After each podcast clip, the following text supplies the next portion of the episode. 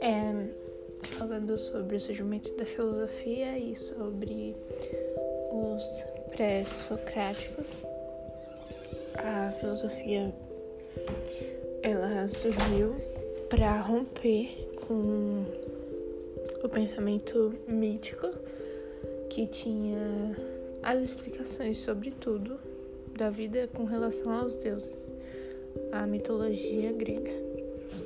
E ela veio para explicar as coisas através do pensamento racional.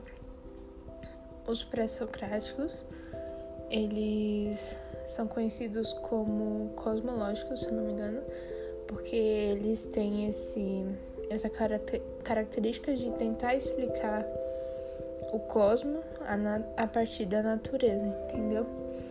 E aí eles têm alguns deles, alguns desses filósofos. O primeiro é Tales de Mileto, que ele é da cidade de Mileto, e eles têm alguns deles explicam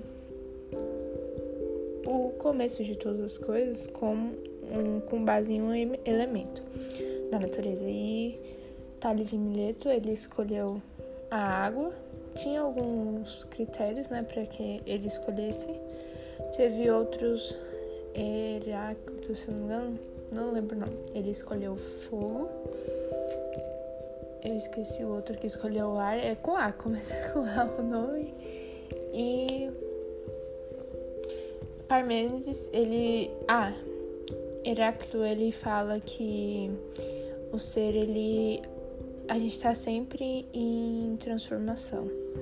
Que a gente não. É aquela ideia de que a gente não pode mergulhar no mesmo rio duas vezes, porque tanto o rio se transforma como a gente. Nós estamos em constante transformação. Nosso cabelo cai, a unha cresce, troca de a gente recebe como compartilha conhecimento, então a gente nós não somos os mesmos. E já para Parmênides ele fala que o ser ele é imutável e eterno.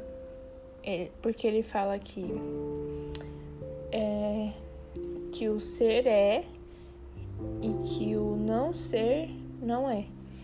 Ele explica, vou tentar explicar mais ou menos o que eu entendi, que se existisse algo antes do ser, é, não teria como. É, teria que ter outra coisa para poder explicar esse algo antes do ser.